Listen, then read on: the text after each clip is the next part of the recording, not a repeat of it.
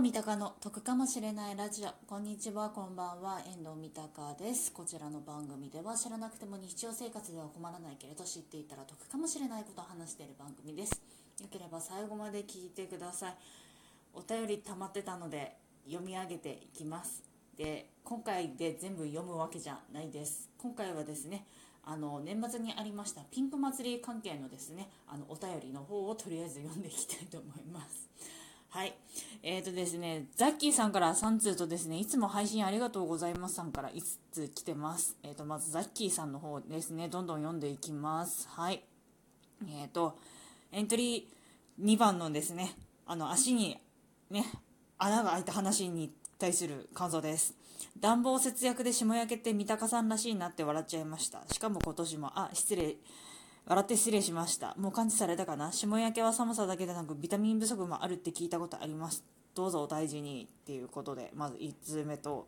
2通目がですね、えーと、エントリーナンバー23番のですね、ザッキのさんの、えーと、株の失敗談拝聴しました。もう一つの証券会社思い出しました。野村証券でした。いろいろ思い出させてくださりありがとうございました。ということです。はい。で、3通目がですね、えーと、エントリーのですね、76番のコンディショナーバーの回ですね。はい。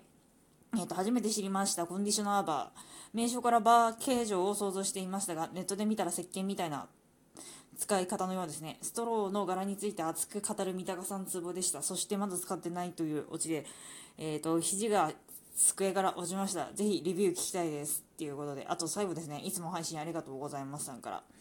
えっ、ー、とですね、自分も都内近郊にもかかわらず、最近霜焼きになりがちで悩まされてます。どうぞご自愛ください。っていうことで、はい、っていうことで、す。ね、こちらの方4通来ました。えーと、まず霜焼けについてお話しさせていただくとですね、最近ですねもう電気代高いんですけども電気代よりも己の健康の方が大事だと思いまして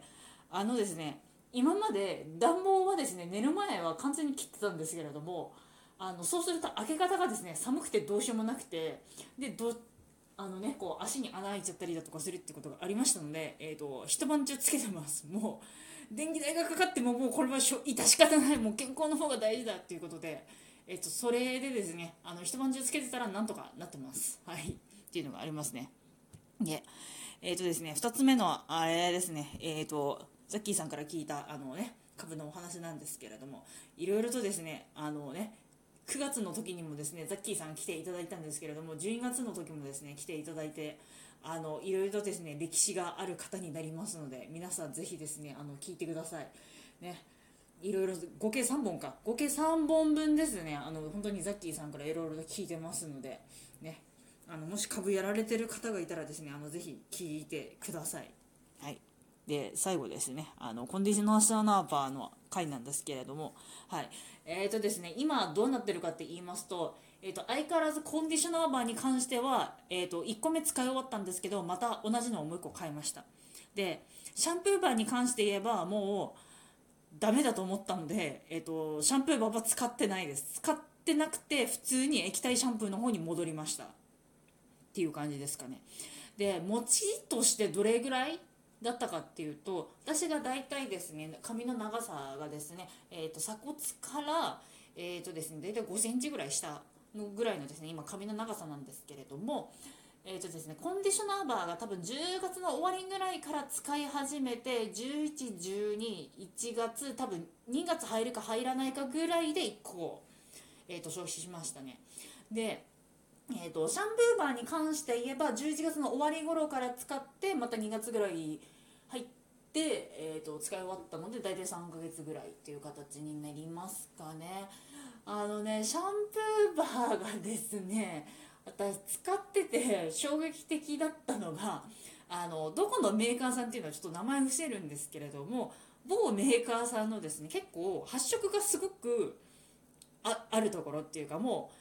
うなんかね結構こうあこのメーカーさんってこういうねビビッドな色使ってるよねみたいなあの某メーカーさんのやつを使ってたんですけれどもそれをですねあのコンディショナーバーとかと一緒にですねあのバーコンテナっていうかあの石鹸置き場みたいのに、ね、一緒に置いてたんですよ。でまああのね石鹸全部使い終わったしと思ってまあ、あの本編の方でもちょっとお話しさせていただいたんですけれども結構ですねシャンプーバーっていうのはドロドロ溶けやすかったりだとかもするので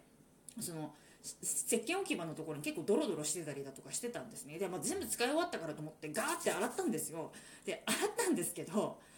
あのですねその色素の部分がですねその石鹸置き場のところにですねがっつり残ってました。洗っても落ちなかったです。だからこれはあのシャンプーバーの方が問題なのかそれともコンテナの方がですねあのプラスチック製ではなくてちょっとこうね自然分解できる自然に優しいやつだから故にちょっと色移りしやすいものなのかちょっとそこら辺は定かではないんですけれどもなのでシャンプーバーはなくなったんですけれども未だにその色がですねあのへばりついてるというかもう落ちない状況にはなっておりますっていうのがありますね。ねあとストローに関してなんですけどストローはまだ使ってないです。はい。えーとですね、やっぱ冬場になるとね、あったかいものを飲みますので、まだストローを使う機会がないです。えーとですね、あと、マックに行く機会はあったんですけど、その時はストローを忘れました。